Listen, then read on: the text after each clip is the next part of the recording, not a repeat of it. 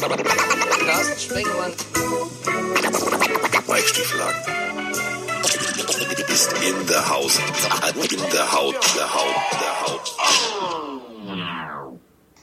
Und jetzt das Beste, was Football Deutschland an Podcasts zu bieten hat. Mike Stieflagen und Carsten Spengemann präsentieren Liebe, Hass, Kurioses und hin und wieder kommt einer mit dem Bus vorbei.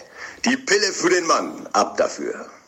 So, mit Taskforce Hamm beginnen wir das Ganze hier. Junge, wie geil er das macht. Ja, oder? Das ist Ab also, dafür. Den sollten wir direkt mal als Sprecher bei Pro7 anstellen. Das läuft. Ich liebe ihn. Ja, wir lieben dich. Wir lieben dich.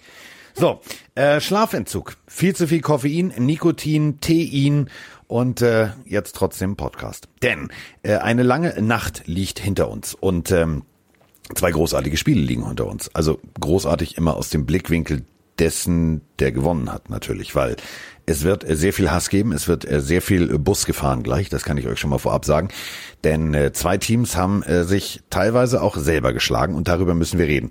Und wenn ich sage wir, dann der Mann, der eben schon sagte, ich liebe dich. Und damit meint er nicht mich, aber er verteilt heute Liebe und äh, gleich verteilte Hass, das weiß ich. Mike Stiefelagen, bitte. Hallo lieber Carsten Spengemann. Ja, komm, da muss man ein bisschen Liebe da lassen für Ja. die Taskforce Hamm. Äh, großartiges Intro. Vielen lieben Dank äh, dafür auf jeden Fall. Ja, das, ähm, das müssen wir nochmal unseren DJ fragen, ob er das nochmal mit Musik unterlegen kann. Das finde ich gut. Oh, ähm, ich habe ein Problem, Carsten. Wir sind zwar erst eine Minute 37 live, aber Veronika schreibt mir gerade eine WhatsApp. Scheiße. Ich habe meinen Schlüssel, ah, ihr hört's schon, Schlüssel vergessen, ich stehe unten. Carsten, Ja. ich stehe kurz auf und mache meine Ja, Freundin mach auf. Äh, führ mal weiter. Ja, so ist es halt. Ähm, Kenne ich. So, das ist unser Podcast. Live und ungefiltert. Äh, andere würden jetzt sagen, komm, das schneiden wir raus. Nee, also, äh, Vroni ist äh, tüdelig. Die hat natürlich gestern gearbeitet, nämlich Spiel 1 gemacht. Dementsprechend ist sie ein bisschen durch den Wind und hat ihren Schlüssel vergessen. Aber immerhin ist Mike da. Sonst wäre der Schlüsseldienst erforderlich. Und äh, hatte ich tatsächlich mal. Das war scheiße teuer. Aber Gott sei Dank äh, habe ich dann äh, danach äh, in meiner Versicherung einen Schlüsselnotdienst äh, inklusive Waschmaschinen, Kaputtüberlauf, Tralala Versicherung abgeschlossen. Und deswegen blieb mir diese äh, nächste Zahlung, weil ich habe irgendwann nochmal einen Schlüssel verlo verloren. Wirklich, ich wusste nicht, wo er ist. Der ist mir äh, aus der Hose zwischen die Couchkissen gerutscht.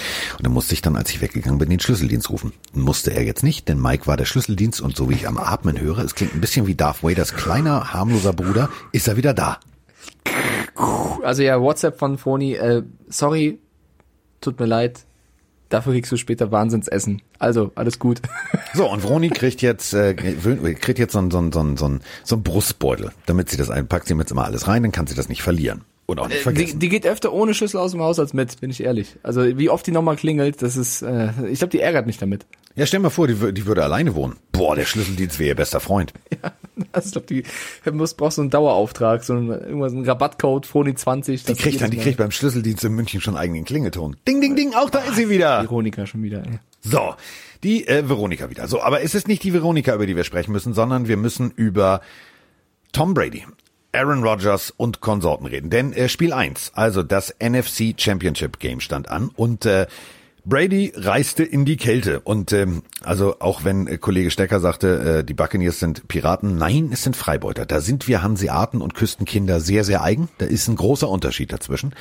Und ähm, Freibeuter fühlen sich aber trotzdem in der Kälte nicht wohl. Das sind eher so die Wikinger, die mit ihren Langbooten kamen und äh, auf Beutefahrt unterwegs waren. Aber Brady hat sich tatsächlich sehr gut verkauft. Also ich muss ehrlich sagen, ähm, die erste Halbzeit hat mir echt gut gefallen. Danach habe ich mir gedacht, Gott sei Dank hat der Tom auch noch eine Defense, ne? Ja, also ich muss erstmal sagen, ähm, ich bin da voll bei dir. Es gab ja eine kleine Twitter-Diskussion dann, ob Buccaneers Piraten sind oder nicht, äh, aufgrund des Intros. Ich bin auch voll der Meinung, äh, das ist ein Unterschied, ob du Freibeuter bist oder Pirat. Ich kann euch den Unterschied auch ganz kurz in zwei Sätzen erklären. Ganz einfach, ähm, also beide haben geraubt, ja, beide haben Leute bestohlen, nur die Piraten auf See, denen war alles Schnurz und Piep egal. Das war, äh, Gesetz gab's für die nicht. Die haben jeden ausgebeutet, haben selber entschieden. Freiheit äh, an erster Stelle. Die Freibeuter hingegen wurden engagiert. Das waren quasi Söldner auf See, die So. eben äh, Handelswege, Seehandel, was auch immer geführt haben äh, und oder gekapert haben. Das ist der große feine, aber auch feine Unterschied. Also für die einen gibt es eine Art Gesetz und für die anderen gibt es kein Ehrenkodex, Gesetz. sagen wir es mal so. Es gibt einen Ehrenkodex. Ja, und sonst wären es die Tampa Bay Pirates, aber es sind tatsächlich die die Buccaneers. Und Aber ich das bin auch die Pittsburgh Pirates und das wäre dann wieder Baseball und das ist es nicht. Genau. Ähm, bin aber voll Auch zu bei dir. erkennen an der Fahne, die auf dem Helm ist. Weil sonst wäre es eine schwarze mit einem Totenkopf drauf. Wahrscheinlich, wahrscheinlich. So. Ähm, trotzdem sagen da viele, ist Piratenschiff im, im Stadion und so. Aber es gibt trotzdem, glaube ich, einen feinen Unterschied.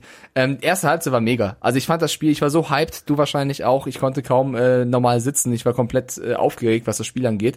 Es war von Anfang an krass. Also wie viele Third Downs Brady noch verwandelt hat zum First Down, ähm, war, war ziemlich krass. Äh, ich fand aber auch, dass die Packers erst ein bisschen schwierig reingefunden haben, dann aber auch irgendwann drin waren und es hat extrem viel Spaß gemacht. Und was mir mit am meisten Spaß gemacht hat, Carsten, das, was wir vorher mitgegeben haben, worauf man achten sollte, war tatsächlich mit spielentscheidend. Also wir haben gesagt, unter anderem achtet auf den O-Liner Stinney, wenn der hält, hat Brady gute Chancen, die werden versuchen, über ihn zu kommen. Der erste Sack der, der Packers war, weil Stinney den, äh, den nicht aufhalten konnte, nicht tackeln konnte. Da war der erste Sack für Brady. Wir haben gesagt, passt auf, J.A. Alexander, ein Mann für die Big Plays. Zwei Interceptions. Wir haben gesagt, passt auf, Kevin King.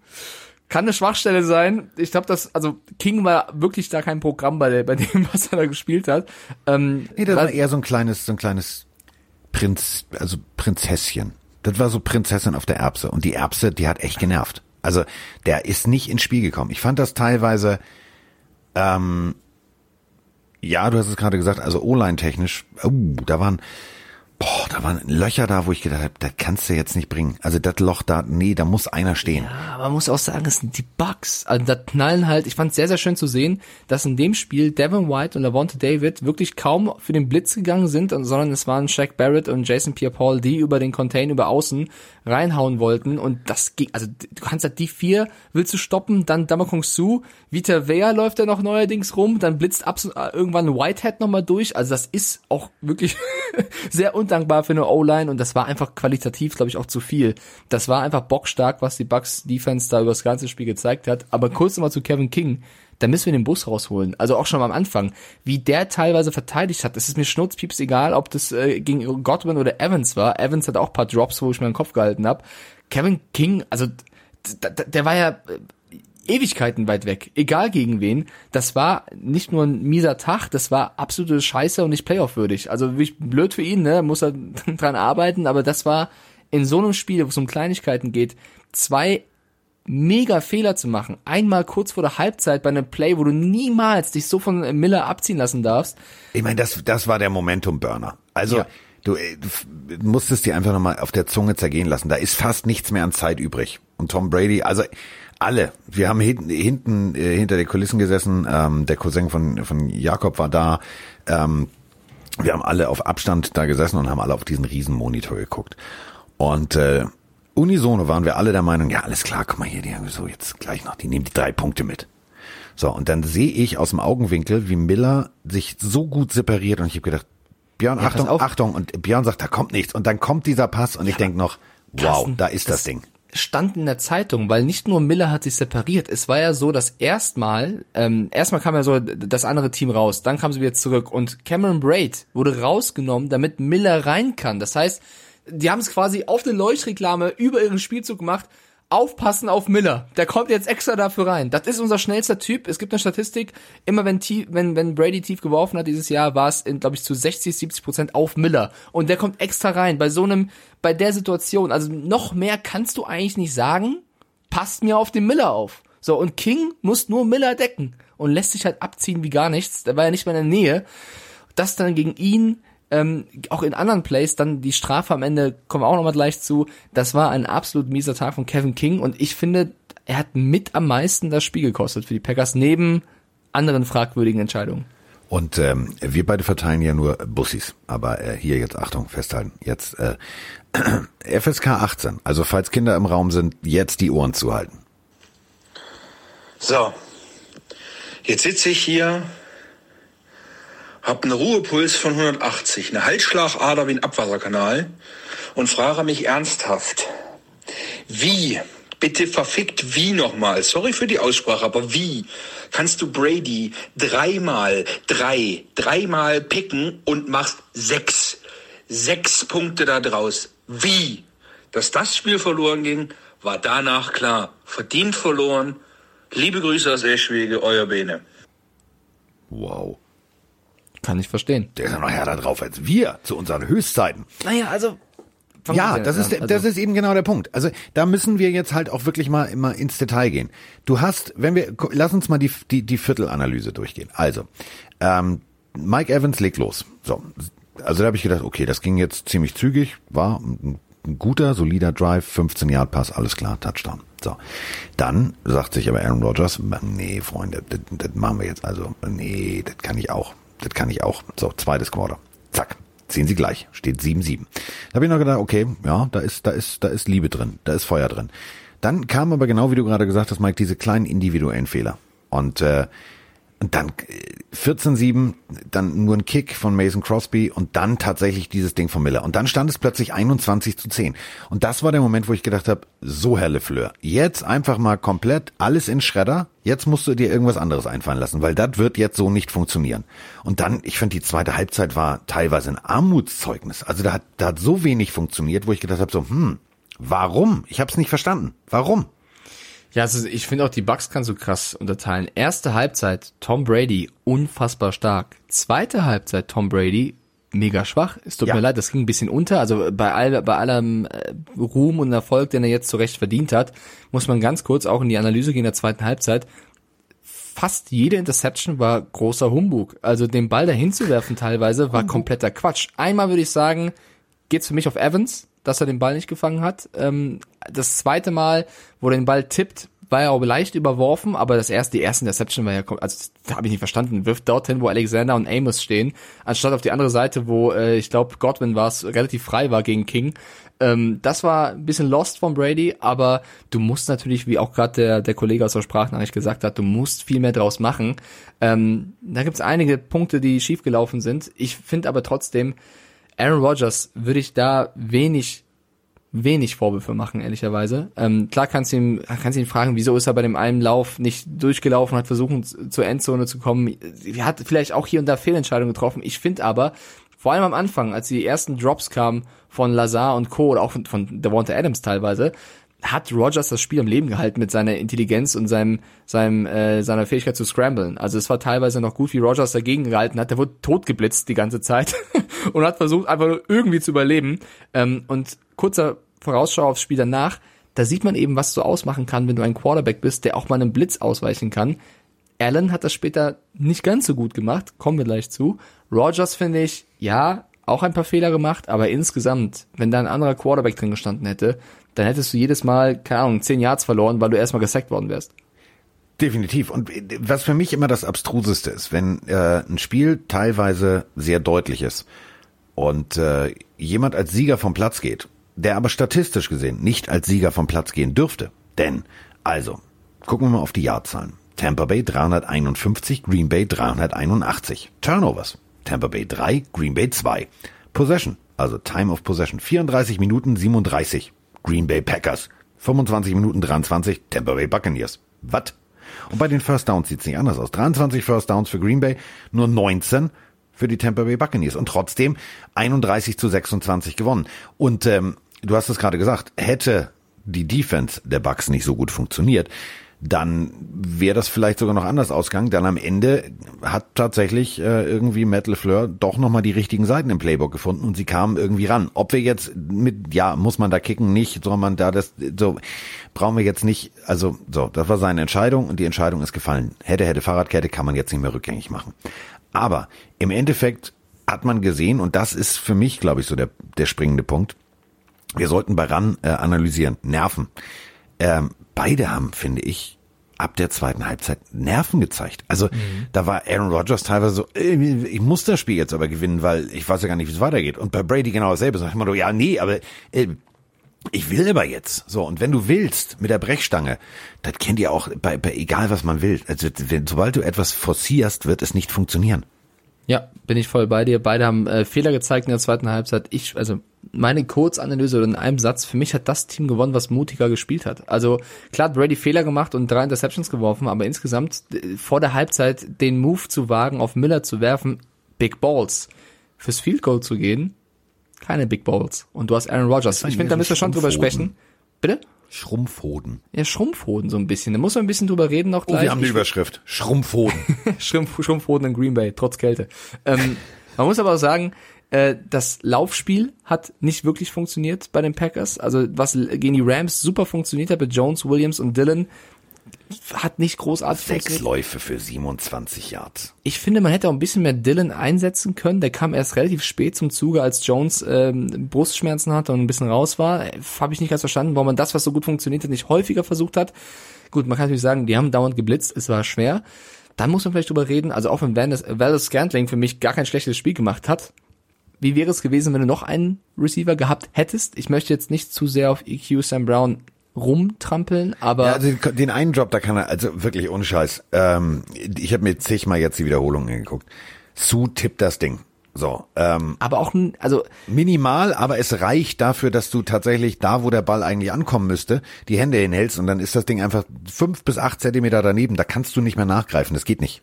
Ja, also die NFL-Kollegen, die das kommentiert haben, meinen auch, er ist getippt, aber die Rotation des Balles hätte sich nicht großartig verändert. Das ist ein Ding, das musst du in einem Championship-Game fangen. Und das Problem ist einfach, ich möchte jetzt auch nicht zu weit gehen, aber es gibt auch schon Stimmen, die sagen, du bist ein Late-Round-Pick der Packers, du bist in so einem Spiel, da musst du liefern und wenn du nicht lieferst, bekommst du Probleme. Ich glaube, ihn selbst wird's am meisten ärgern, weil er natürlich weiß, den Ball hätte ich normalerweise im Schlaf gefangen und den nicht gefangen zu haben in der Situation bei einer Two-Point, er hat danach auch keinen Pass mehr bekommen. Also das ist halt, war halt Ja, leider da ist das auch Vertrauen weg. Da ist das Vertrauen weg. Das Leider, Ist, Es ja. ist aber klar, die Rotation, also das, das Spiral ähm, hat sich jetzt nicht groß verändert, aber eben minimal die Flugrichtung. Ähm, du siehst es aus, aus der Coaches Cam, ich habe es mir heute nochmal angeguckt, genau von hinten. Der Ball sozusagen geht auf, machen wir es mal alte, ne, wenn wir schon bei Piraten und Freiburger sind. Also ein Uhr war die Richtung, die der Ball eingeschlagen hat und kommt plötzlich aber so eher auf 20 nach 1 an. Und das ist natürlich genau der, der Winkel, da kannst du nicht nachfassen. Trotzdem musst du das eigentlich. Also wenn du in der NFL dein Geld verdienst und wenn du ein großer sein willst, dann musst du in dem Moment das Ding fangen. Andere hätten ihn gefangen, er hat ihn nicht gefangen, so. Aber äh, Ich finde generell, ja, Ja. wolltest du was sagen? Nein. Ich finde generell aber, ich, also wir müssen Matt LaFleur, der, oder La- LaFleur, ähm, schon auch kritisieren, äh, weil ich fand, ich habe keine eindeutige Linie in seinem Coaching gesehen, weil du gehst da für die Two-Point, was ich schon ein Risiko fand. Klar, ähm, punktetechnisch, wenn es funktioniert hätte, super äh, toll, weil du wärst wieder ein Score dran gewesen, aber du hättest, finde ich, auch fürs PAT gehen können und gucken können, wie das weitere Spiel geht. Du hättest da, also du, du hattest nicht die Not da schon für die Two-Point zu gehen. Hättest du da das PAT genommen, hätte er wahrscheinlich später gar nicht mehr aufs Field Goal überlegt, sondern gesagt, ja, jetzt eh One Score, lass uns auf einen Touchdown gehen, weil äh, er wusste, wenn das hier nicht, wenn, wenn der Touchdown funktioniert, muss ich eh nochmal auf eine Two-Point gehen. Das heißt, da war schon der erste Fehler vielleicht, im Nachhinein ist immer schlauer, ob man nicht da einfach das PAT hätte nehmen sollen, statt zu versuchen Two-Point auf EQ, weil danach geht er in die Defensive und sagt, naja, jetzt nehmen wir das Field Goal. Und das, Ja, ist dann halt so wischiwaschi. Es ist abstrus, weil es ist so, wenn Two Points, eine Two Point Conversion nicht klappt, ist es auch immer so ein Momentum-Killer. Du, du, du hast gerade gescored, sagst, ja egal, Touchdown, Digga, wir, wir, jetzt haben wir es, wir, wir, wir holen jetzt auf, jetzt, jetzt drehen wir das Spiel. Ja, wir gehen für zwei. Ja, geil, wir drehen das Spiel. Äh, Nee, doch nicht. Das ist, äh, das ist nicht gut. Das ist äh, in wirklich Klatsch-Momenten, wo es sein muss, ja, aber setz diese, das, setz es weise ein. Das kann immer nach hinten losgehen.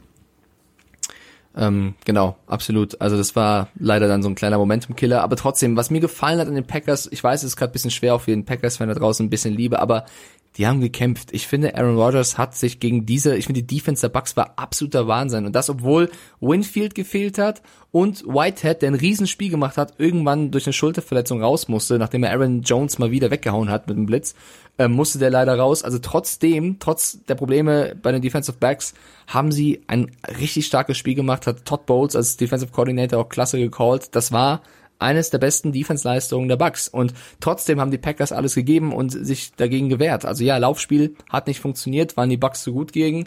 Rogers hat versucht, was zu machen, du triffst falsche Coaching-Entscheidungen. Das sind halt, das sind halt Fehler, die auf so einem Niveau, in so einem Spiel dann auch den Unterschied draus machen und dass du dann halt, also frag doch mal einen J.R. Alexander, wie es dem geht. Wie, wie geht es ein J.R. Alexander zu Kevin King rüber? Du selber pickst Tom Brady in einem Championship-Spiel zweimal. Die Woche drauf gegen die Rams lässt du minus drei Yards zu, spielst eine Riesenseason als Corner und auf der anderen Seite der Strolli kriegt nicht mal eine Manndeckung hin, Man-to-Man. Und dann verlierst du das Spiel. Also Alexander wieder mit dem Bombenspiel. Der hat schlechte Laune. Der hat, Ja. der hat definitiv schlechte Laune, weil es ist natürlich völlig klar. Äh, du stehst zusammen, du fällst zusammen. Das ist in, im Teamsport immer so. Aber ich gebe dir völlig recht, wenn du auf der einen Seite so gut bist, kannst du auf der anderen Seite nicht so schlecht sein. Es ist immer einer schlechter als der andere. Du wirst nie ein komplett gleichwertiges Cornerback-Duo äh, auf dem Feld haben. Aber so eklatant, das war schon hart. Wir haben äh, allerdings natürlich auch noch was äh, zum Thema Bugs hier. Warte mal. Mhm. Was eine Nacht. Meine Fresse, ich fühle mich so, als ob ich durchgefeiert habe. Zwei Stunden Schlaf nach dem Spiel. Die Bugs sind im Super Bowl, Mann. Scheiße, der alte Mann und das mehr. Alter Schwede, Carsten, es gibt nichts Geileres, als aufzustehen und dich noch im Fernsehen zu sehen. Nur mal so am Rande. Wo das bestimmt nicht bequem ist, Montagnachts äh, oder Sonntagnachts das Spiel noch zu kommentieren. Egal. Viel Kraft und Energie. Hast du jetzt eine Woche Pause, dann kann man sich nochmal erholen. Frage zum vergangenen Spiel von den Buccaneers. Ah, wurde das Spiel schon im ersten Viertel entschieden, als Rogers quasi zweimal gesackt worden ist und ah, die Bucks mit dem, mit dem ersten Drive schon punkten? Also Brady war ja mal wieder der General. Alter Schwede. Ich bin immer noch total fertig. Ich freue mich einfach, dass mein Team jetzt im Super Bowl steht und let's go, Mann. So. Erstes Viertel. Ja, gebe ich dir recht. Die Fehler, die äh, eklatant waren, wie zum Beispiel bei den Green Bay Packers, äh, King zum Beispiel, ähm, die kann man aber auch auf die O-Line übertragen. Die haben tatsächlich kein probates Mittel gegen Vita Vea, gegen Sue und vor allem gegen kreative Blitzpakete. Und was ich tatsächlich von Todd Bowles großartig fand, du hast ihn eben schon erwähnt, du präsentierst immer unterschiedliche Looks. Aaron Rodgers ist ein ganz alter Hase, der weiß, was passiert. Trotzdem hast du manchmal gesehen so, hä? Soll ich Audible machen? Nee, ich Audible wieder zurück. Und das fand ich so paradox, dass er tatsächlich zum Spielzug davor wieder zurückgeaudibelt hat, wo ich mir gedacht habe, so, okay, jetzt haben sie es geschafft, jetzt sind sie in seinem Kopf. Also das war tatsächlich eine, eine Meisterleistung, ihn im ersten, im ersten Viertel so unter Druck zu setzen, dass er tatsächlich nur null Punkte hinlegt, nämlich kein. Hm. Fünf Quarterback-Sacks, drei von Shaquille Barrett, zwei von Jason Pierre-Paul. Das meine ich eben, die beiden äußeren Linebacker kamen sehr, sehr oft durch. Und äh, Rogers wusste das ja auch. Also es, ist ja, es hat nicht überrascht. Er wusste, jetzt kommt gleich wieder was. Rogers hat irgendwann, glaube ich, gefühlt nach 1,8 Sekunden den Ball schon losgeworden, weil er nicht mehr Zeit hatte tatsächlich. Ich würde aber trotzdem sagen, das Spiel war nicht nach dem ersten Viertel entschieden. Das war bis zum Ende noch spannend. Also Nein, entschieden nicht, aber sie haben den Grundstein dafür gelegt, ja. in seinen Kopf einzudringen. Das auf jeden Fall. Aber die Frage nicht war ja, ob es entschieden Wort mit war. F zu benutzen, weißt du, dann sagst du wieder zerstören und ich sag wieder verwirren, verwirren und so. Ja, ja. Ja, aber entschieden war es nicht. Also man hätte ja am Ende noch, wenn da der Touchdown passiert, durch die Fehler von Brady und der Offense waren die Packers ja immer noch im Spiel. Das war ja das äh, Abstruse. Ähm, man hätte es immer noch schaffen können. Ich meine, ich, ich, was ich verneine, ja, ich find's find's schade von den Packers-Fans da draußen oder auch anderen Fans, wenn man sagen würde, die Bucks hätten jetzt nur wegen Referees gewonnen. Das finde ich nicht fair. Äh, ich finde auf jeden Fall, man kann über die Refs diskutieren. Ich finde, das ist auf jeden Fall ein Foul gewesen von Kevin King. Das Trikotziehen wird bestraft mit der Flagge, ist für mich vollkommen richtig. Deswegen Aber der Ball war schon extrem weit weg. Deswegen ist total egal, darfst ihn da nicht so ziehen. Deswegen First Down der Bucks komplett gerechtfertigt. Das Problem, was ich aber sehe, was wahrscheinlich auch viele Packers-Fans sehen, ist, naja, davor gab es viele Situationen, da hatten sie die lange Leine. Und da bin ich bei, die Refs mitzukritisieren. Es ist natürlich schwer, wenn du davor gegen Lazar und Co. Schulter ziehen und keine Ahnung was nicht pfeifst, ja, was man theoretisch auch als, als Foul hätte sehen können oder ein, ein Roughing the Passer gegen Brady übrigens auf beiden Seiten. Aber dann plötzlich im letzten oder vorletzten Play fliegt die Flagge. Finde ich es auch, ähm, schmeckt nicht so gut, aber ich fände es jetzt fatal, auch aus fairer Sicht der Fans zu sagen, ja, deswegen haben wir verloren ihr habt nicht nur deswegen, also vielleicht ist das einer der Gründe, aber ihr habt auch verloren, weil er Miller vor der Halbzeit nicht verteidigt habt, weil Kevin King einen schlechten Tag hatte, weil ihr die falschen Coaching- äh, oder Play-Entscheidungen getroffen habt. Deswegen haben die Packers auch verloren, nicht nur, weil jetzt da die Flagge geflogen ist. Das fände ich ein bisschen wenig. Definitiv. Also man, man kann immer, das ist ja der Punkt, wir können immer über Schiedsrichter diskutieren, in jedem Spiel. Also, in the trenches, O-Line gegen D-Line, hast du in jedem Spiel Zochen Holding es wird nur nicht gegeben, weil das Holding kurz ist, minimal ist. Aber es ist rein theoretisch, gemäß der Regeln, ist es ein Holding. Die Hände gehen immer zum Brustpad-Bereich des Gegners, also der D-Liner kommt hoch, Rip, Hump, Swim versucht mit irgendeiner technischen Finesse sich einen Vorteil zu verschaffen und der O-Liner kann natürlich nur beide Hände ranlegen und drücken. Und er wird immer kurz greifen. Das ist völlig normal. Es geht auch gar nicht anders. So. Insofern gibt es immer, immer irgendwo eine Strafe bei jedem Spielzug. jetzt zu sagen, ja und ah und mm, und die Schiedsrichter haben definitiv äh, die Bugs bevorteilt, nein, definitiv nicht. Also ähm, es gibt diese diese Verschwörungstheorie nicht, es gibt diese Aluhutnummer nicht, ja und Brady und bester Freund der Schiedsrichter, nein, gibt es nicht. So auf beiden Seiten, es gab drei, vier Momente, wo ich gesagt habe, wenn wir das jetzt wie Offsets Penalty, also diese Strafen, die sich aufheben, das haben wir erlebt. Also da war auf beiden Seiten waren Sachen, wo ich sage, ja, also da hätte, nee, hat man nicht. Okay, dann nicht. So, die letzte, ja, kann man drüber diskutieren. Der Ball war zu weit weg. Wenn du vorher so, ich sag mal so, relativ seicht an die Sache rangehst, dann hättest du es da nicht machen müssen. Es ist passiert und somit ist die Messe jetzt gelesen. Und es ist nicht in diesem einen Moment entschieden worden. Das Spiel. Genau, die klare Linie. Punkt ist der einzige Punkt, den man vorwerfen kann. Aber insgesamt war das für mich nicht der Impact aufs Spiel. Das war ein geiles Spiel. Es gab Fehler. Das hat das Spiel für mich entschieden. Nicht jetzt unbedingt die Linie der Refs. Ähm, ich finde, das letzte Mal, dass ich jetzt nochmal Kevin King vom Bus werfe, was mich auch so ein bisschen Der gestört liegt noch unterm Bus. Ja, ist mir egal. Ich muss leider da ein bisschen, äh, ich bin ja, also ich glaube, wenn ich jetzt ein Packers-Fan wäre, würde ich noch viel mehr abgehen, aber es kann halt nicht sein. Du verkackst die ersten Plays, ja, du, du, du verhaust es ein bisschen gegen Evans, äh, deckst ihn nicht richtig, Touchdown, verkackst das Timing gegen Miller, bis hinten dran, bist du langsam so.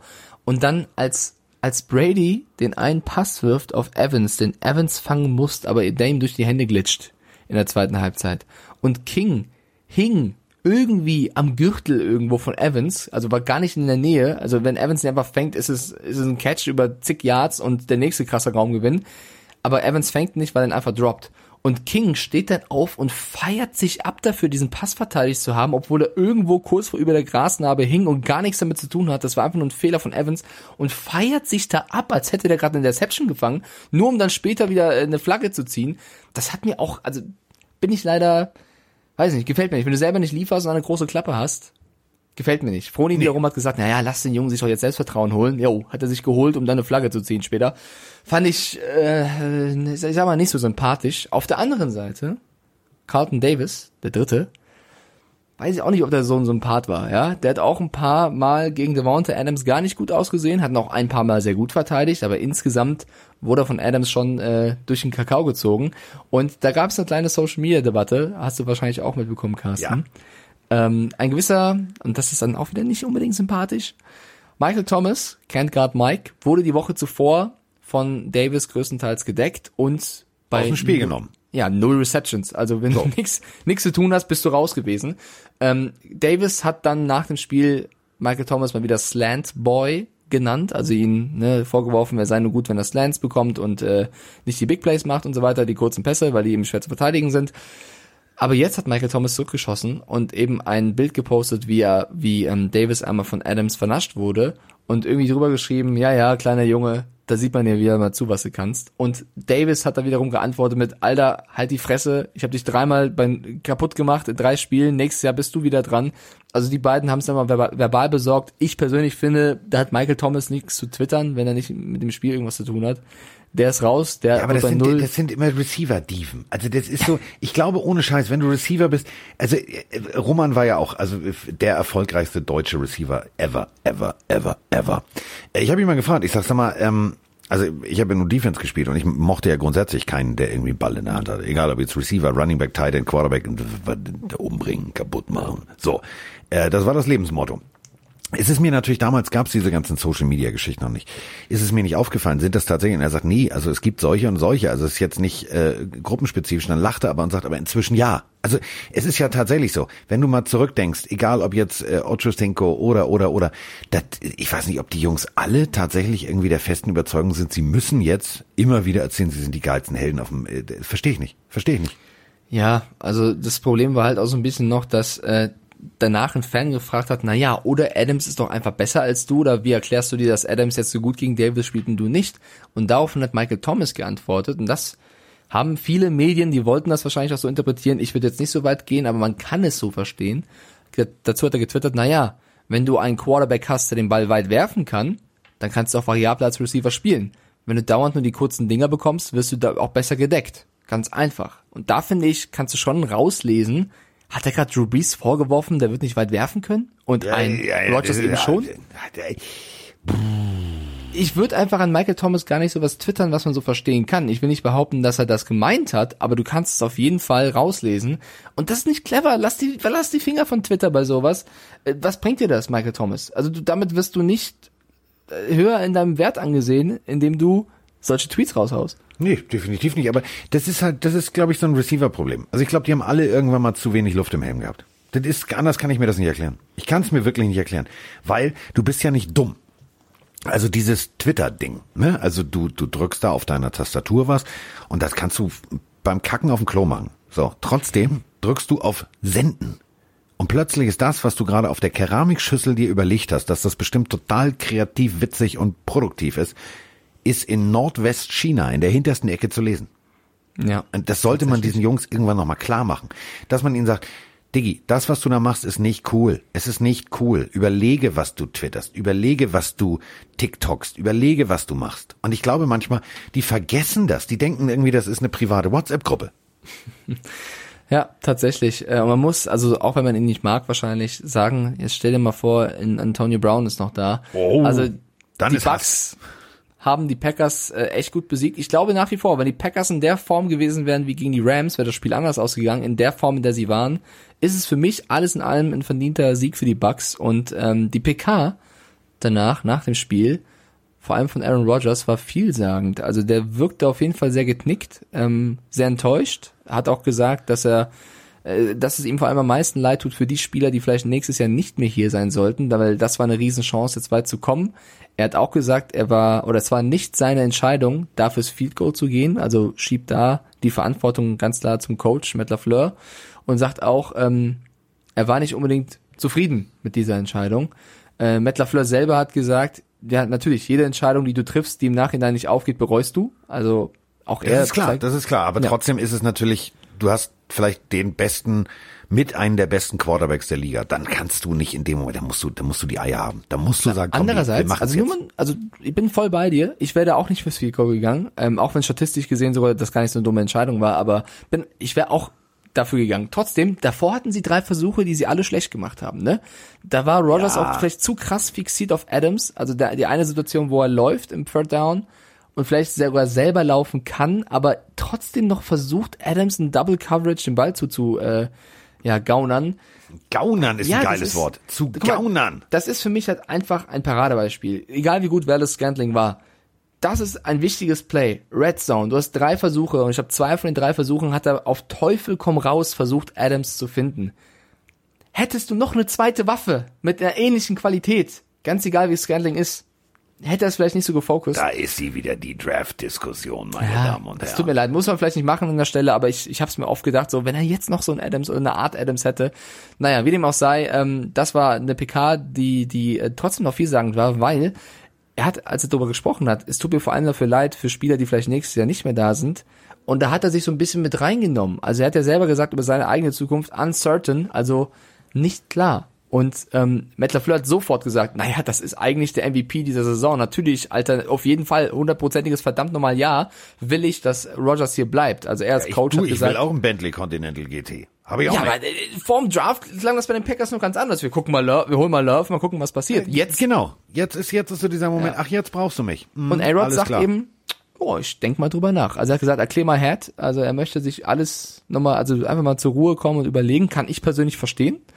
Ähm, ich glaube trotzdem, es gibt kein Team, wo A-Rod so gut reinpasst wie Green Bay. Das wird er wahrscheinlich auch wissen. Und äh, vielleicht auch einfach mal so mit dem Fingerzeig, ne? Sagen, das war jetzt die Season, ich habe mein Bestes gegeben, wir sind leider hier gescheitert. Mal gucken.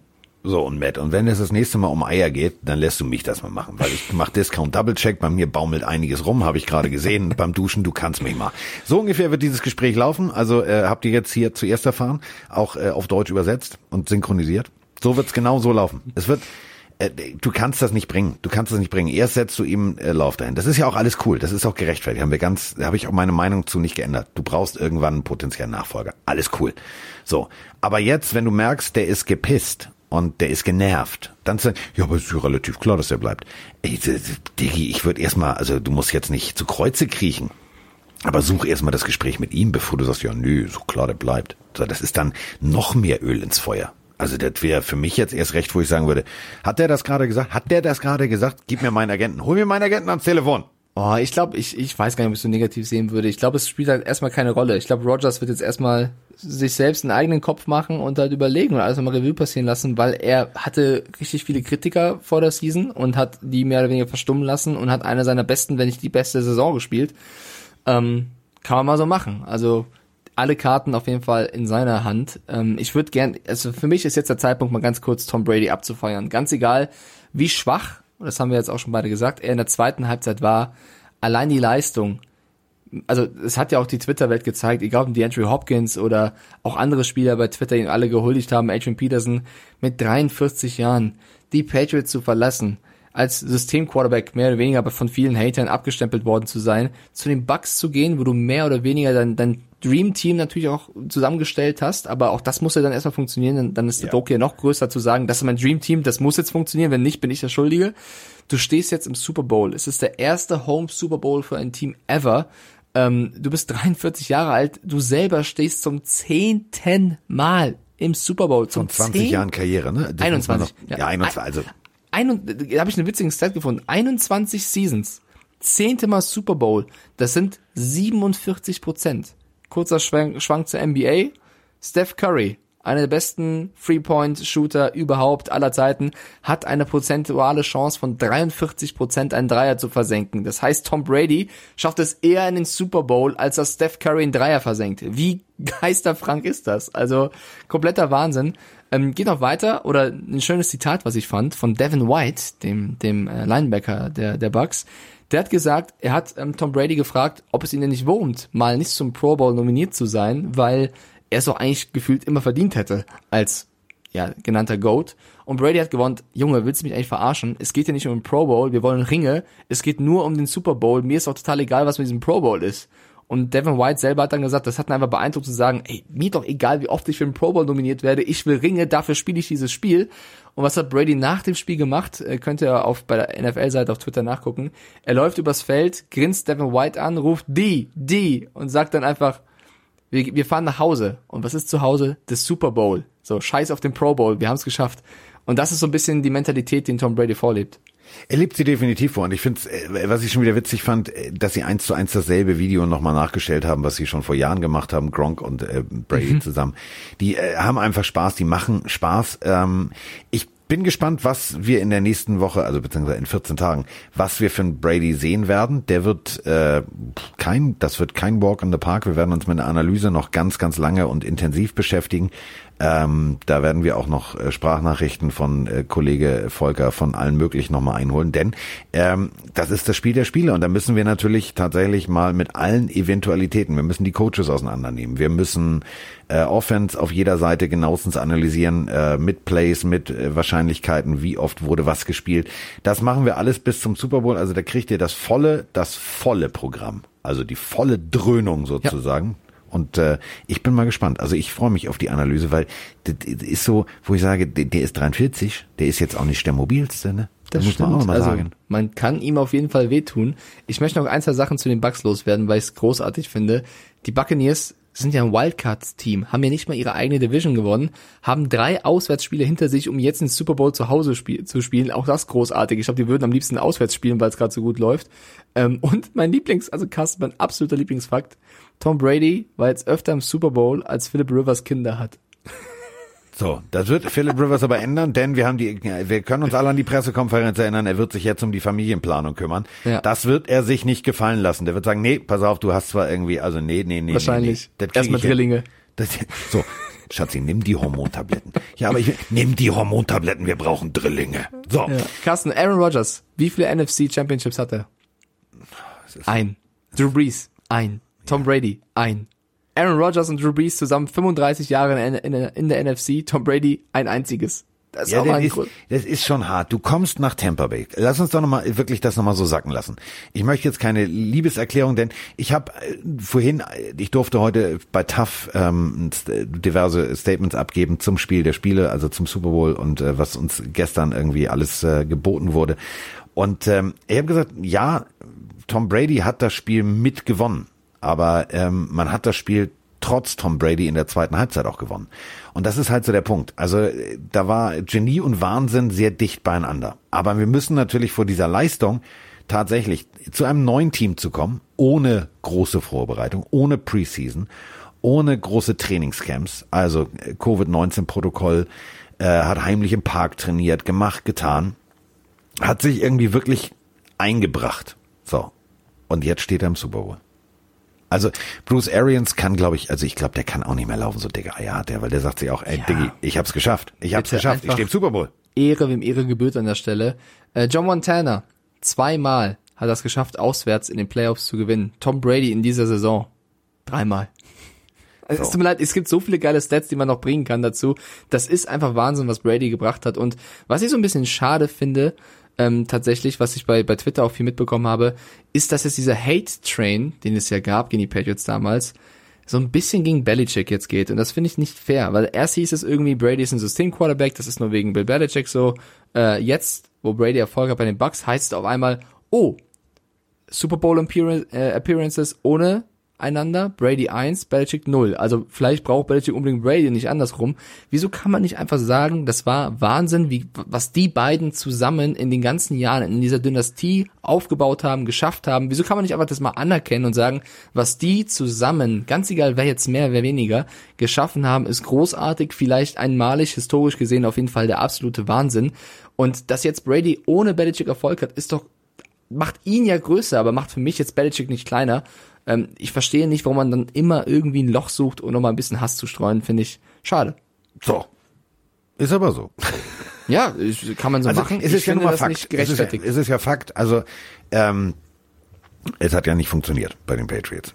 Also das Experiment Cam Newton und und und und und. ja, aber auch da haben wir ja gesagt, das liegt ja nicht nur daran, Genau, weil Brady weg und ist. so weiter und so fort. Aber natürlich ist es, natürlich ist es für, also Brady lehnt sich jetzt auch zurück und verschränkt die Arme hinterm Kopf und sagt, so, ich rufe mal den Bilder und frage mal, was macht der denn eigentlich jetzt am 1. Februar-Wochenende?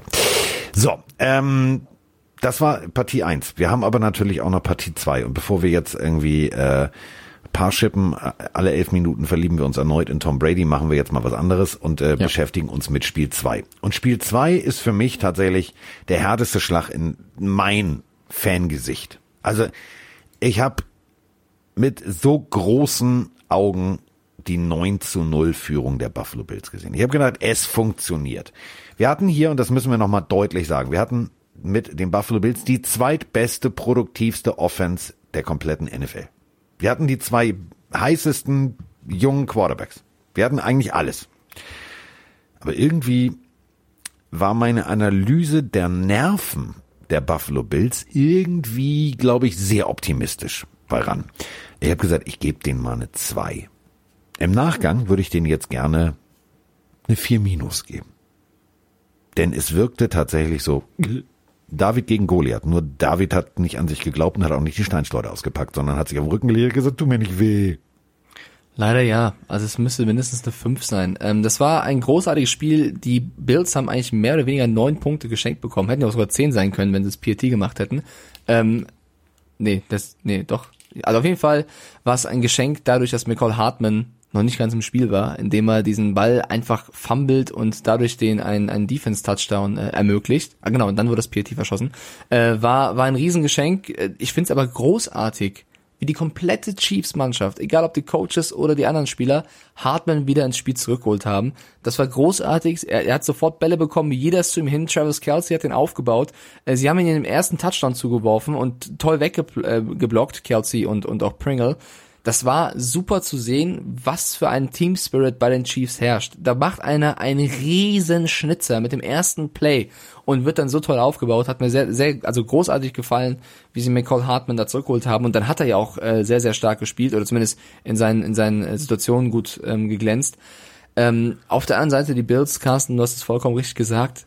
Du hast Nervosität gemerkt und so ein bisschen auch Angst oder Unsicherheit. Also ich Ja. hab das, was ich in dem Spiel in den Augen von Josh Allen gesehen habe, habe ich noch nie zuvor bei ihm gesehen. Er war komplett und auch eigentlich unnötig verunsichert, weil ja, natürlich haben die Chiefs oft geblitzt und er war in Not und du hast ganz genau gesehen, Mahomes, der für mich übrigens nach wie vor angeschlagen war. Ich fand nicht, dass er hundertprozentig rund gelaufen ist, wie viele gesagt haben. Im ich fand schon, des Wortes, nicht rund gelaufen. Also er hat Ja, diese da- Einlage tut mir für leid. seinen Du Turftor hast- und das tut weh.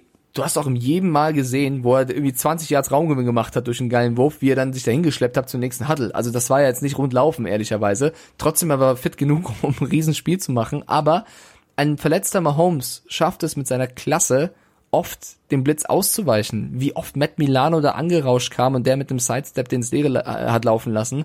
Das war Weltklasse. Und auf der anderen Seite, Josh Allen hat in die Hose gemacht, als plötzlich äh, Matthew oder sonst wer durchkam. Was man auch verstehen kann, aber das macht in so einem Spiel den Unterschied aus. Und ich habe es vorher gesagt, das ist für mich eine Riesengelegenheit für Josh Allen, in diese Riege, Riege der, der, der Superstars, Quarterbacks Superstars aufzusteigen. Ich finde, der hat ein Riesenjahr gespielt, war mit Rogers und Mahomes der beste Quarterback, aber um generell diesen Step zu machen, zu dem Besten der Besten. Dafür hättest du in diesem Spiel glänzen müssen und er hat leider diesen Sprung noch nicht geschafft. Ich glaube, das wird. Er wurde aber auch komplett im Regen stehen gelassen. Also das darf man ja. auch nicht vergessen. Also ich habe mich wirklich äh, so Mitte zweites Viertel saß ich da und habe in der Werbepause Björn angeguckt und habe gesagt, haben die eigentlich Angst? Und dann sagt Björn so, ja, ja, so wirkt so ein bisschen.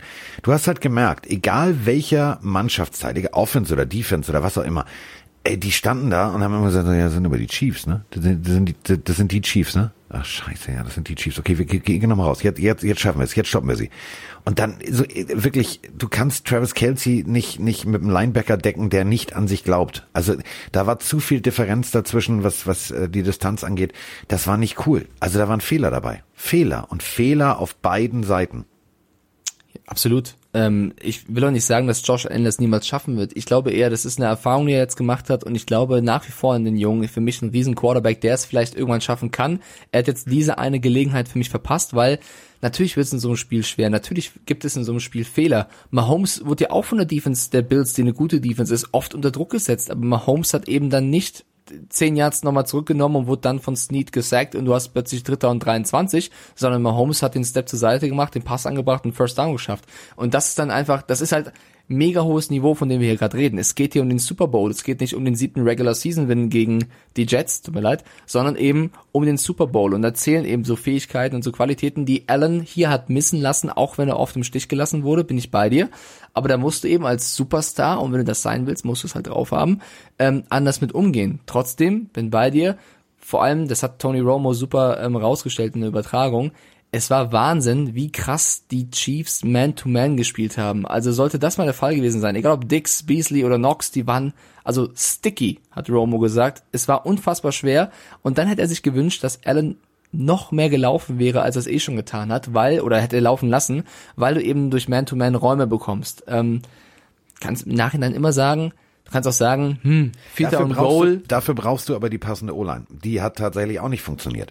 Und ähm, das ist eben genau der Punkt. Du kannst natürlich, wenn du, wenn du, wenn du Man Coverage erkennst und siehst, okay, alles klar, ich habe keine Möglichkeit, den Ball dahin zu werfen, dann musst du irgendwas machen. So, wenn die Pocket allerdings kollabiert und du äh, schon mal sechs Yards nach hinten gelaufen bist, dann hast du schon mal sechs Yard Verlust. Die musst du erstmal wieder gut machen. Und man muss sagen, die Chiefs haben das super diszipliniert durchgezogen. Ja. Die haben das Contain so sauber gehalten, dass ihm tatsächlich keine Möglichkeiten blieben. Deswegen ja zum Beispiel auch dieses Intentional Grounding. Es ist einfach eine beschissene Albtraumsituation. Du siehst, keiner deiner Mitspieler ist frei. Deswegen versuchst du es dann irgendwann mit der Brechstange das geht nicht. So, dann musst du selber gehen. Und dann hast du aber schon diesen, diesen Raumverlust, den du dir selber durch deine äh, Pocket-Position eingefahren hast, die versuchst du irgendwie wieder gut zu machen. Und dann ist, dann ist Scheiße vorprogrammiert. Und dann, wenn die Scheiße im Ventilator klebt, dann ist die Decke ruiniert. Das kannst du, kannst du einfach mal komplett knicken. Und das ist gestern halt passiert. Ich find's, aber auf der anderen Seite, und da müssen wir drüber sprechen, Mike, was ich tatsächlich erschreckend fand, war, ähm, also Ed Oliver und so, das sind jetzt keine Nasebohrer bei den Bills in der D-Line. Aber die lassen sich jedes Mal zwei, drei Yards schieben und ich denk so, das ist jetzt nicht euer Ernst, ne? Also könnt ihr jetzt mal, es ist klar, es wird ein Lauf durch die Mitte und ihr habt keinerlei Gap Control. Also das war, das war für mich tatsächlich so der Beweis, die haben echt Schiss. Ja, also man muss natürlich vorwerfen, natürlich kam der eine oder andere Blitz durch äh, auf Mahomes, aber es war insgesamt zu wenig Druck. Ähm, ich finde aber auch, man muss irgendwann auch mal Leistung anerkennen. Also die Chiefs sind das ist, glaube ich, den meisten klar, eigentlich das kompletteste Team der Liga, haben die größten Playmakers, Superstars äh, im Vergleich zu anderen Teams. Und wenn die einen guten Tag haben und wenn die diszipliniert auftreten, sind die fast nicht zu schlagen. Und das war eben so ein Tag. Also bis auf den Fehler von McCall Hartman am Anfang haben die tadellos gespielt. Keine Interception, kein Fumble. Natürlich kannst du immer dann auf der anderen Seite sagen, hm, hätten die Bills mehr machen müssen. Wir wissen aber auch, die Bills waren eines der besten Teams dieses Jahr. Ähm, ich finde aber, man muss dann die Leistung der Chiefs auch irgendwann mal anerkennen. Mahomes angeschlagen, ein Riesenspiel gemacht, mal ganz fernab davon, wie fit er in seiner Birne war. Äh, die Fußverletzung hat man trotzdem hier und da noch gemerkt, trotzdem riesig, riesig gespielt. Dann auf der anderen Seite, Laufspiel war jetzt auch jetzt nicht, dass du sagst, mega krass bei den Chiefs. Also wenn du die 50 Yards von McCall Hartman wegnimmst, der eine Lauf, waren es auch nur um die 50, 60 äh, Yards insgesamt oder 70 ähm, ist jetzt auch nicht mega viel. Für mich war es die kranke Qualität und das ist dann einfach ein Cheatcode jedes Mal. Tyreek Hill und Travis Kelsey zu verteidigen, ganz egal wie gut die Defense ist. Ich bin da im Super Bowl echt gespannt. Du kannst ein, du kannst, also du kannst nicht beide in einem Play rausnehmen. Es ist quasi du musst dir, du musst dir deinen Tod aussuchen. Du musst dir, Ja. du musst dir überlegen, okay, wen, also wo ist die mathematische Wahrscheinlichkeit am größten, dass das passiert?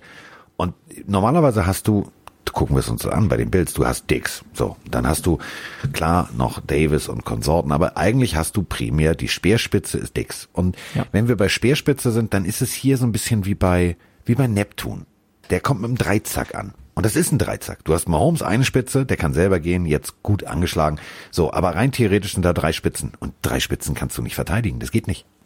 Ja, also Tyreek Hill, also sobald Tyreek Hill den Ball gefangen hat, ist es eigentlich schon vorbei. Du musst ihn eigentlich schon beim, beim, beim Catch stören, weil sobald er ihn gefangen hat, er guckt einmal, wo ist er auf dem Feld und dann macht er, dann gehen die Skates on, äh, zwei Schritte und er ist gefühlt fünf Schritte weg. Also egal wer du bist, der ist ja nicht schneller als alle, der ist ultra viel schneller als alle. Das ist ja wirklich krank. Das ist ja nicht so, dass du sagst, mein Gott, der ist, äh, wir müssen den total in, in Double Coverage nehmen und kriegen es schon irgendwie hin. Sobald er den Ball hat und die Richtung wechselt, ist der weg. Du kriegst ihn nicht mehr. Da musst du von vorne kommen. Du, krieg, du kannst nicht mehr hinterherlaufen. Es macht keinen Sinn. Er ist so schnell. So, und wenn du Hill irgendwie rausnehmen kannst, weil du gefühlt die halbe Defense auf ihn ansetzt, ist auf der anderen Seite immer ein Travis Kelsey, der wie ein Turm da steht und noch irgendwie versucht, ich fand's ultra lustig, die eine Situation, auch wenn es nicht geklappt hat, da macht er den Catch und versucht noch irgendwie zum Touchdown zu springen. Kriegt er nicht hin, aber der ist halt auch geisterfrank. Der kriegt einen Ball und macht am liebsten noch einen Flickflack, um irgendwie einen Touchdown zu versuchen. Das sind halt zwei Superstars. Und für mich, ich habe gestern mal ein bisschen überlegt mit Froni, äh, Carsten kann es auch gerne mal sagen, das ist für mich das beste Receiver-Tight-End-Duo seit ich weiß nicht wann, bin ich ehrlich. Ich würde das auch nicht mit Edelman und Gronk vergleichen, weil Edelman war nicht der, der für die deepen Pässe auch mal geht, ähm, sondern eher so der sichere Slot-Receiver für einen First Down für Brady war. Hill ist ja einer, der, der läuft übers ganze Feld weg. Das ist vielleicht das letzte Mal gewesen mit Gronk und Walker bei den Patriots, keine Ahnung, aber vergleichbar mit Hill und seinem Speed und Kelsey und seiner Dominanz, wie weit muss man da zurückgehen? Es ist, ja, es ist, also du hast natürlich früher so Shannon Sharp und Konsorten gehabt, das war schon, war schon gut. Ähm, aber denen fehlte dann tatsächlich auf der anderen Seite so zwei, drei Receiver. Ich finde, hier hast du, hast du richtig, ich würde gar nicht, ich würde gar nicht als Duo, ich würde tatsächlich, ich würde Hartmann noch dazu rechnen, ich würde auch äh, Edward Salaire noch dazu rechnen. Also du hast ja so viele offensive Waffen, dass ich von einem Duo in diesem Falle gar nicht sprechen würde. Und äh, was mich am meisten erschrocken hat, war, äh, also wenn du ein Fischer, also ja, Achillessehne, äh, wissen wir noch nichts Genaues, äh, ob es jetzt tatsächlich Season Ending ist, ob er spielen kann oder nicht. Ähm, aber der läuft einfach mal 30 Yards nach vorne und schießt dann Cornerbacks aus dem Leben bei einem, bei einem, bei einem, bei einem, bei einem Sweep. Äh, In sorry. seiner 80. Saison, ja. Da muss man sagen, ähm, okay, ihr seid also ein sehr rundes Team. So, und was mich am meisten überrascht hat, und das äh, finde ich bemerkenswert, äh, wir reden immer, ja, Mahomes, Mahomes, Mahomes, Mahomes, Kelsey, Mahomes, Mahomes, Mahomes. Äh, können wir mal, also man muss jetzt auch mal Liebe verteilen. Es ist ja ein Teamsport und diese Defense ist ultra genial gewesen gestern. Du hast eine der also vielleicht besten Offenses, die tatsächlich schnell kreativ ist, die hast du komplett aus dem Spiel genommen. Und äh, ich glaube tatsächlich, also für alle Bills-Fans da draußen, ich würde den Kopf nicht in den Sand stecken. Ich würde ihn echt nicht in den Sand stecken, weil eine Überschrift hat mir so, also da habe ich, da habe ich Gänsehaut gehabt heute Morgen. Äh, Stefan Dix hat sich die äh, Trophäenverleihung der Lamar Hunt Trophy, also des äh, AFC-Pokals, genauestens angeguckt. Josh Allen hat sich an einer anderen Stelle von Weitem angeguckt und ich glaube, die Jungs sind mehr als heiß drauf, nächstes Jahr zu sagen, okay, jetzt Jungs, je- jetzt, jetzt, jetzt, wir waren so weit, jetzt noch ein Schritt. Ähm, da ist alles da bei den Bills. Und die haben noch Draftpicks, das darf man auch nicht vergessen. ne? Also die haben nicht den Haus und Hof aller Houston Texans oder so weggetradet, sondern die können noch einkaufen gehen. Also Bills, ich äh, freue mich schon auf Bills Mafia nächstes Jahr. Ja, die nächsten Jahre wird das für die Dolphins und für die Patriots und Jets sehr Wird unangenehm. das nicht schön, wird das nicht schön, wird das nicht die schön. machen das schon sehr gut und die, also auf jeden, auf keinen Fall traurig sein. Ihr war zwar dem Super Bowl wieder extrem nahe, aber ich finde gegen so eine Chiefs-Mannschaft, da kannst du auch mal verlieren. Ähm, hast dann leider auch nicht deinen, deinen besten Tag selber gehabt, aber da musst du dich nicht für schämen. Ähm, und ich bin auch voll bei dir zu sagen, also Stefan Dix war sogar den Tränen nahe, das, auch So der darf die sich haben ihn nicht schämen. gecovert. Die haben ihn so gut gecovert, dass der junge Mann gar nicht stattgefunden hat. Ja, aber Stefan Dix, der, der muss stolz auf sich sein. Letztes Jahr bei den Vikings, dann noch alle gesagt, mein Gott, äh, ist es überhaupt clever von, von Dix da jetzt zu gehen und sollte er nicht bei den Vikings bleiben, weil wer weiß, nein, er geht nach zu Buffalo, wird der Nummer 1 Receiver, macht eine riesen Connection mit Allen und äh, steht im Championship Final. Also auch das muss man anerkennen und sagen, Riesenleistung. Auf der anderen Seite, Carsten, du hast es sehr, sehr gut gesagt, ähm, die Defense der Chiefs. Tyron Matthew, ich liebe ihn über alles. Was ein geiler Typ. Auch vorm Spiel, wie er die ganze Mannschaft äh, gehypt hat, hat mir gefallen. Ähm, es gibt einen Stat von Next Gen Stats. Die Chiefs sind die Mannschaft, die pre-Snap am meisten in Motion nochmal gehen. Bedeutet also nochmal sich verändern, bewegen, ähm, adjusten, um eben dem gegenüberliegenden äh, Spielzug entgegenzuwirken. In knapp 80 Prozent der Fälle gehen sie nochmal in Motion. In knapp 80 Prozent. Zweitplatziertes Team waren, glaube ich, die Chargers mit 66 Prozent. Also das ist ein verdammt hoher Wert. Und das ist einmal Tyron Matthew, das wird euch vielleicht aufgefallen sein, der sehr, sehr oft nochmal irgendwie was verändert, bevor der Snap kommt vom Gegner von der Offense, weil er eben nochmal was erkennt. Und äh, Romo hat das sehr, sehr gut gesagt. Sie haben ganz, ganz oft äh, Cover 2 gespielt, aber es sah nicht aus wie Cover 2, weil Matthew erst kurz vorm Snap die, die, das Lineup verändert hat, damit es eine Cover 2 Lustig, wird. das Und- habe ich auch gesagt. Und hat Carsten Spengmann auch gesagt. Also Ja. Carsten Spengmann gleich Tony Romo. Das meine ich eben. Das ist eine extrem krasse Qualität, die du hast, wenn du so einen Spieler, andere Position, aber ein bisschen vergleichbar mit Luke Kuechly, der ein kreativer Kopf ist in der Defense, der nochmal ähm, das Lineup verändert. Und da musst du eben Es ist ja nicht nur das Line-Up, es ist ja der Look. Also ähm, Der Look, ja, da, ich ja. das war halt das, was ich gestern äh, dann äh, versucht habe, kurz in, in Nebensätzen irgendwie zwischen dem Spielgeschehen halt zu erklären. Es hat tatsächlich auch gut, gut funktioniert, weil die Leute bei Twitter sehr, sehr positiv darauf reagiert haben und sagten, oh ja, danke, das ging äh, fast schon unter, aber Gott sei Dank ist es noch angekommen. Es ist ja tatsächlich, also du spielst dieselbe Defense, Cover 2. So. Und äh, du präsentierst allerdings vier, fünf, sechs verschiedene Looks, die nach Blitzpaketen aussehen, die nach, nach Mannverteidigung aussehen. Und du guckst als Josh Allen dahin und sagst, alles klar, Freunde, das ist jetzt eine Mannverteidigung. Ja, dann lege ich mal los. Okay, ich habe den passenden Spielzeug, jetzt machen wir's. So, und plötzlich mit dem Snap lassen sich die Safeties dahin fallen, dahin fallen, die Linebacker versetzen. Und du denkst, hm, okay, das war jetzt doch nicht das. Und es ist eigentlich immer dieselbe Defense gewesen. Und das ist halt auch dieses Erfolgsrezept der Chiefs, dadurch, dass sie das so diszipliniert spielen, aber sich nur anders hinstellen und anders präsentieren, verwirrst du natürlich auch deinen Gegner. Das wird mit diesem Verwirren gegen Tom Brady nicht funktionieren. Ganz klare Voransage. Also da muss man schon mal ein bisschen was üben die Woche über, weil der wird sagen, hey Freunde, ich weiß, ich weiß, was passiert. Ich weiß, was passiert. Aber es ist, äh, es ist natürlich ein probates Mittel, weil stell mal vor, du stellst dich so hin und du lässt dich nicht zurückfallen in klassisch Cover 2 und äh, machst da hinten die Räume zu, sondern du schickst einfach tatsächlich mal das Haus. Und wir wissen alle, Brady ist jetzt nicht der mobilsten einer. Nee, das wird ganz, ganz spannend zu sehen. Abschließend zu dem Spiel Bills gegen Chiefs, ähm, auch wenn die Bills nervös waren und nicht ihren besten Tag hatten, wenn die Chiefs einen guten Tag haben mit Kelsey, mit Hill, mit Mahomes, äh, der vielleicht dann nicht angeschlagen ist, die sind mit Andy Reid kaum zu schlagen. Und deswegen äh, verdiente Niederlage der Bills. Ich glaube auch, dass es, also es war schon eine geringe Prozentzahl, dass sie es hätten schaffen können.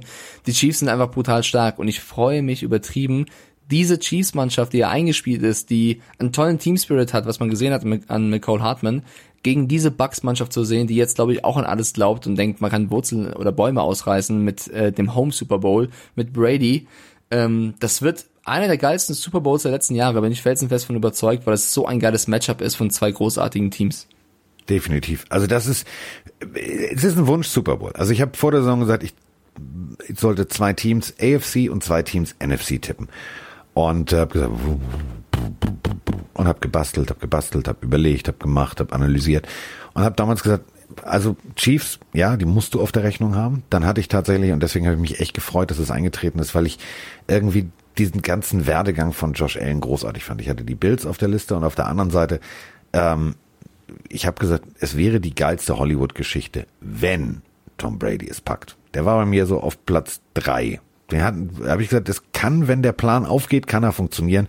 Ich hatte die Saints, ich hatte die Packers, so und jetzt sind die Buccaneers. Aber für alle Football-Fans da draußen ist es doch jetzt der geilste Super Bowl. Es ist Battle of the Ages, es ist Generationsduell, es ist äh, beide Teams haben richtig gute Defenses. Beide Teams haben richtig gute Offenses. Also besser kannst du doch den Super Bowl eigentlich nicht bestellen. Das ist so wie, den hast du, das ist jetzt nicht bei Wish bestellt, sondern das ist Lieferando, aber fünf Sterne. Also das ist das Beste, was du bestellen kannst. Schöner Vergleich. Ähm, ja, so viel zu den beiden Spielen. Wir werden euch natürlich äh, vom Super Bowl noch einige Folgen drücken, wo wir dann alles äh, up to date halten. Vielleicht noch ein, zwei Sachen kurz. Oder wolltest du noch was zum Spiel sagen? Nö. Nee. Ein, zwei Sachen kurz. Äh, ah, du musst die News vielleicht nochmal machen. Warte. Die, die, die, die, die. Newsflash. Genau. Ähm, zwei Headlines, die ich noch gerne diskutieren wollen würde. Einmal Matt Stafford. Äh, es scheint wohl, als ähm, wenn er gehen darf. Also man hört sich Trade-Angebote an für Stafford. Äh, es könnte oder es ist sehr wahrscheinlich, dass er die Lions verlassen wird. Ähm, es gibt so ein paar Teams, die bereits reingeworfen werden. Natürlich äh, ähnliche Teams wie bei Deshaun Watson, alle die ein bisschen Quarterback-needy sind. Ich finde es sehr interessant, dass immer die 49ers reingeworfen werden, obwohl sie Jimmy Garoppolo haben, aber irgendwie scheint keiner so richtig überzeugt von Jimmy G. Nee. Also, ähm, Erste Frage, Carsten. Matthew Stafford, Stafford, gehen lassen? Warte, ist, ja? also 33, äh, das ist jetzt, also für äh, bei, bei den Lions wirkt er teilweise so, als sei er 40 oder 45, weil der, der kriegt er halt regelmäßig aufs Maul. Ähm, gehen lassen. Wenn du einen Spieler nicht halten kannst, weil er nicht bleiben will, dann musst du ihn ziehen lassen. Und dann hast du mehrere Optionen. Äh, ich sehe Washington als Option. Klingt jetzt bescheuert, ist aber so. Ähm, ich sehe, und jetzt pff, einfach mal durchatmen, ich sehe die 49ers. Ich sehe aber auch als Dolphins-Fan hier eine Möglichkeit, tatsächlich einen routinierten Quarterback zu kriegen, der gerne noch mal Tour an die Hand nehmen kann, weil Stafford ist eine geile Katze. Ja, auf jeden Fall. Aber, also, bin gespannt. Ich glaube, der Move, ihn gehen zu lassen, ist vielleicht gar nicht so blöd, je nachdem, was du für ihn bekommst oder wie, wie das vonstatten geht. Ähm, ich kann halt verstehen, dass die Lions nach den ganzen Jahren jetzt mal langsam sagen, wir brauchen ein Rebuild. Also irgendwas, was äh, hier anders laufen muss auf jeden Fall. Deswegen ähm, bin gespannt. Mit Campbell haben sie ja jetzt auch jemanden, der äh, viel Leidenschaft mitbringt, äh, um äh, was zu bewegen. Die andere Headline, die ich gerne besprechen möchte. Die, die, die, die, die. Newsflash. Teil 2. Und zwar äh, hat sich jemand bei Twitter aufgeregt. Warum denn alle immer auf diesem Adam Gaze rumhacken? Warum eigentlich? Weil Adam Gaze der war ein großer Typ mal. Der hat auch mal gute Zeiten gehabt. Unter anderem 2014 bei den Broncos. Ja, als, ist letzte Woche ja gewesen. Genau. Als Offensive Coordinator oder als, als, als Assistenztrainer hat er die Broncos mit zum Super Bowl geführt. Darf man nicht vergessen. Großartig. Mit Peyton Manning. Klasse Leistung. Ja, das Und wird auch hundertprozentig er. Also, also ich kann mir richtig vorstellen, wie Adam Gaze Peyton Manning kurz erklärt hat, was er zu spielen hat. Also hundertprozentig. Das ist genau die Headline, auf die ich hinaus möchte, weil auf diesen Tweet hat jemand geantwortet und dieser jemand war Chris Harris. Chris Harris Jr. ist jetzt bei den Chargers, war aber damals bei den Broncos als Cornerback und hat gesagt, du glaubst doch nicht wirklich, dass Peyton auf Adam Gase gehört hat. Wenn das der Spieler der Broncos damals twittert auf eine Antwort, ey, hackt man nicht auf Adam Gase rum und er sagt, Adam war der, der Coach, ja, aber Peyton hat uns äh, die Offense gemacht. Also, zumal man sagen muss, die Defense hat sie zum, zum Titel getragen, aber wenn sogar der eigene Spieler schon sagt, das war nicht Adam Gase, also, was willst, was willst du noch hören? Liebe Seahawks, ich bin gespannt, was- wen ihr als OC nehmt. Ja, das äh, und mit diesen Worten kann man das Ganze ja eigentlich nur beenden, denn äh, wir haben jetzt, äh, also das ist ja eigentlich schon fast äh, Wochen, also wochenweise Kult bei uns. Also wir haben immer wieder Adam Gaze. Ich weiß, wir werden den auch nicht los. Also ich weiß auch nicht, warum das so ist, aber er ist immer wieder da. Er so große Augen hat, ne? Ja, so. Ich guck mir gerade wieder Adam Gaze Bilder an. Währenddessen. Warum mache ich das auch? Das weiß ich auch nicht. Oh, das sieht auch schön aus. Nee, jetzt schick mir nicht wieder Bilder von, von Adam Gase. Oh, hier, das sieht, er- das sieht er mal, das sieht tatsächlich aus, als wüsste er, nee, das, die nächsten Bilder heben es wieder auf. Ich glaube, also guck mal, Woni, Woni verliert ihren Schlüssel. Ich glaube, der verliert sein ganzes Zuhause. Der weiß manchmal, glaube ich, gar nicht, wie er heißt. Ich glaube, der hat wirklich so einen, so einen Zettel, wo drauf steht, mein Name ist Adam Gaze. Im Falle, dass ich in ein Uber-Auto steige, zeige ich Ihnen diesen Zettelbrett. Bitte bringen Sie mich zu meiner Frau, denn die denkt, ich bin ein offensives Mastermind. Mag sein, kann passieren, weiß man nicht. So. Ach, wir müssen noch, wir müssen noch Strulli der Woche verteilen. Ausnahmsweise Adam nicht. Gaze? Adam Gaze? Ja, ausnahmsweise nicht. Ach man. Darf ich einen Vorschlag bringen? Äh, Adam Gaze. Neben Adam Gaze? Ja, okay. Rex Ryan. Oh. Rex Ryan hatte schon häufiger einen Strulli der Woche gewonnen, aber wer sich hinstellt und sagt, niemand wollte nach New England für Belichick, jeder wollte nur hin wegen Brady, dann ist es genau in die Kerbe, die er schlägt, die ich vorhin äh, vermeiden wollte. Ja, aber wieso, äh, was erwartest du? Der war auch mal Jets Head Coach. Vielleicht liegt's daran. ist mir scheißegal. Strulli der Woche, weil ganz im Ernst, wer nach New England ging, hatte in den Jahren, wo Belichick und Brady beide da waren, eine hohe Garantie dafür, in den Super Bowl zu kommen und diesen vielleicht sogar zu gewinnen. Das jetzt irgendwie vorzuwerfen und selber gerade keinen Job zu haben, sondern TV-Experte zu sein, Ja, ist jetzt nichts gegen TV-Experten, ja? Nö, absolut nichts gegen TV-Experten, aber absolut dafür zu sagen, naja, wenn du so ein Mastermind bist, lieber Rex Ryan, das ist ja was anderes als jetzt hier in Deutschland, dann ne, mach's doch besser. Ähm, Fühle ich nicht. Ist nämlich Stulli der Woche, Rex Ryan. So. Also gestrollt haben wir, gebussit haben wir. Wir haben eigentlich alles gemacht. Wir haben getaskforced. Also wir haben Ja. eigentlich alles, alles erledigt. Grüße nach Hamm nochmal, großartig. Ja, so. Liebe geht raus an alle da draußen. Habt einen wunderschönen Start in die Woche. Ähm, ich weiß, ihr, euch wird's gehen wie mir. Ihr seid übermüdet und ihr guckt die ganze Zeit nur wie äh, Christiane F., die auf der Suche nach dem nächsten Schuss ist, nach Ach, der Carsten. nächsten Kaffeekanne. Bevor, bevor du über Drogen sprichst, äh, es, es steht 17-12 im Tippspiel, weil ich auf die Chiefs gesetzt habe. So. Das wollte ich noch kurz ein bisschen lieber am Ende. Auch ein blindes Huhn findet mal ein Korn. Natürlich. So, Strulli der Woche. Wir sind raus. Tschüss. Ciao, Leute.